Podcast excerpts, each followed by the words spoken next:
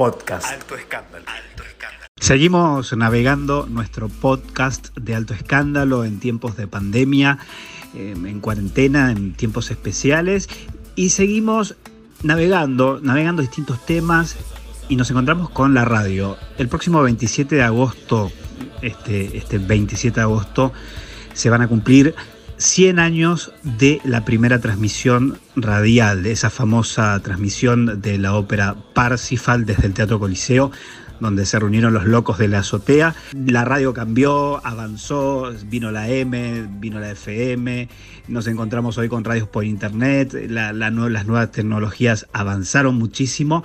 Y vamos a recibir ahora nuestro podcast a la carta, estamos navegando por toda internet, lanzamos este podcast desde altoescándalo.com, vamos a recibir a una de las grandes voces argentinas, así me gusta llamarla, porque sí, realmente es una de las locutoras que ha dejado huella en la historia de la radiofonía argentina, sigue vigente, tiene como una marca registrada.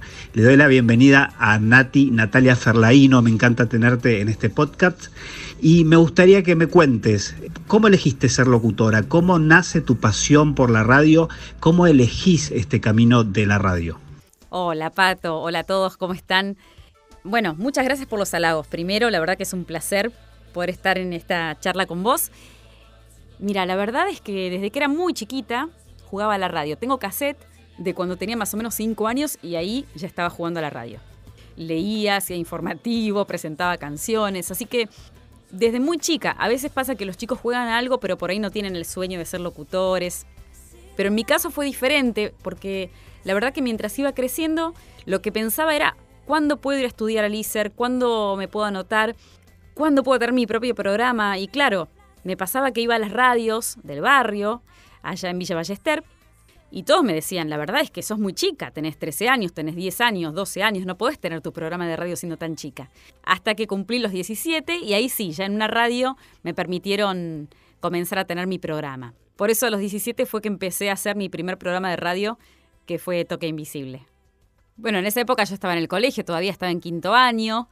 Mis compañeros me enviaban los mensajes con los saludos, me pedían canciones. La verdad es que nunca imaginé dedicarme a otra cosa porque amo la radio desde que tengo uso de razón. Para mí la radio es, es realmente una pasión. Me pasa que siempre que voy a algún lugar, pongo la radio de, si es un pueblo, la radio del pueblo, si es una ciudad, la radio de la ciudad. Me encanta escuchar la radio de los diferentes lugares. Para mí la radio es, eh, es realmente irreemplazable. Nati, ¿tenés algún recuerdo, alguna anécdota? Vos has entrevistado muchísima gente, has trabajado con grandes de la radio. Eh, ¿Tenés alguna especial, algo que recuerdes, alguna entrevista con algún músico, alguna anécdota que nos puedas transmitir? Sí, un montón, Pato, la verdad que un montón. Em, mira, en cuanto a trabajar con gente grande de la radio, me acuerdo cuando estaba en el ISER, que estaba en el último año, hice una pasantía en la red deportiva en el programa de Gonzalo Bonadeo. Y la verdad que Gonzalo era muy generoso, me daba pie para que yo pudiera hablar en el programa, para que pudiera opinar en las consignas. La verdad que fue una muy linda experiencia. Por otra parte, haber trabajado con Mario Mazzone, bueno, un número uno sin dudas, eh, un tipazo, muy, pero muy humilde, eh, una persona muy divertida. Eso fue en Gen 101.5 en la vuelta, en su programa, donde tuve el placer de trabajar con él. Y por otro lado, en Mañana es Mejor, en Blue, con Ana Gershenson y Fernando González. La verdad, una familia muy cálida, muy afectuosa, muy profesional. Todos hinchas de Racing también, eso tengo que decirlo. Y ellos me dieron la posibilidad no solo de hacer locución en su programa, sino también periodismo de espectáculos. La verdad que aprendí muchísimo trabajando con todas estas personas. Gente muy grande del medio que siempre voy a recordar con mucho cariño. En cuanto a las entrevistas, tengo el recuerdo de las mejores porque quizás son los artistas más cálidos o que mejor contestan o que mejor onda tienen. Tengo que nombrar a Ricky Martin, sin dudas. Diego Torres, que me parece, además de un gran músico, un tipo muy humilde. Cristian Castro, es muy divertido. Eros Ramazzotti. Y también quiero nombrar a Ricardo Darín, que es un tipo muy piola para entrevistar, sin dudas. Y después tuve la posibilidad de viajar a Viña del Mar a cubrir el festival en el año 2007, un festival que fue impresionante, donde estuvo, además de Ricky, Tom Jones, Brian Adams. el recordado Gustavo Cerati, Fito Páez, La Oreja de Van Gogh, David Bisbal. Fue un año impresionante, tremendo, donde había artistas muy importantes. Y la verdad que haber ido a trabajar a ese festival estuvo muy bueno te ayuda para aprender muchísimo, muchísimo de la profesión. Y desde aquí, hoy, hoy en día, con esta circunstancia que estamos viviendo, de aquí en adelante, ¿cómo ves a la radio después de estos 100 años de radio? ¿Le das más vida a la radio? ¿Cómo ves el futuro de la radio? ¿Qué viene después de lo que es la Internet, las nuevas tecnologías, las redes sociales? ¿Cuál es el futuro de la radio para vos? Mira, la verdad, Pato, yo creo que la radio no va a morir nunca. Te da una compañía que ningún otro medio te la da es un servicio, te acompaña, entretiene, tiene una calidez única, una esencia que no se reemplaza con nada. Sí, creo que ha ido cambiando la forma en la que se escucha la radio. Mucha gente escucha la radio a través del celular, a través de la computadora. También hay muchas radios que solo salen por internet. Por eso creo que la tecnología sí ha ido permitiendo que cambie muchísimo la forma en la que se escucha la radio, pero no creo que la radio muera. Y para los que hacemos radio sin duda se ha ido cambiando muchísimo. Antes solamente tenías el diario en papel, ahora tenés el diario en papel, tenés la versión digital, te llega información al instante por WhatsApp.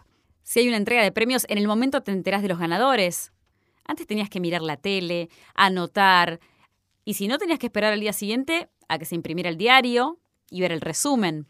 Todo ha ido cambiando, el tipo de información que se utiliza, eh, para los que trabajamos en radio.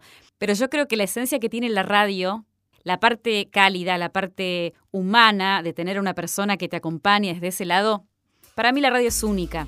Yo soy una apasionada de la radio, por eso creo que la radio no va a morir nunca. Un placer enorme, enorme, enorme tenerte en este podcast de Alto Escándalo que es nuevito y tener a una de las grandes voces argentinas. Así me gusta llamarte, siempre te voy a llamar así, Nati.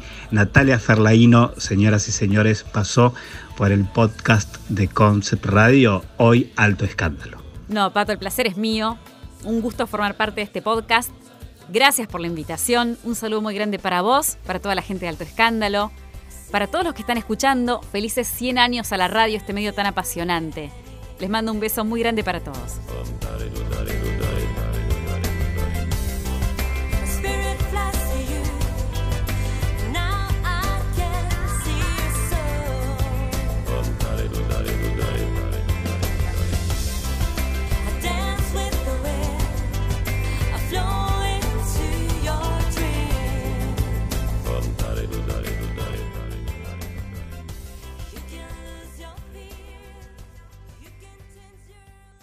Alto Escándalo. Alto Escándalo. Podcast.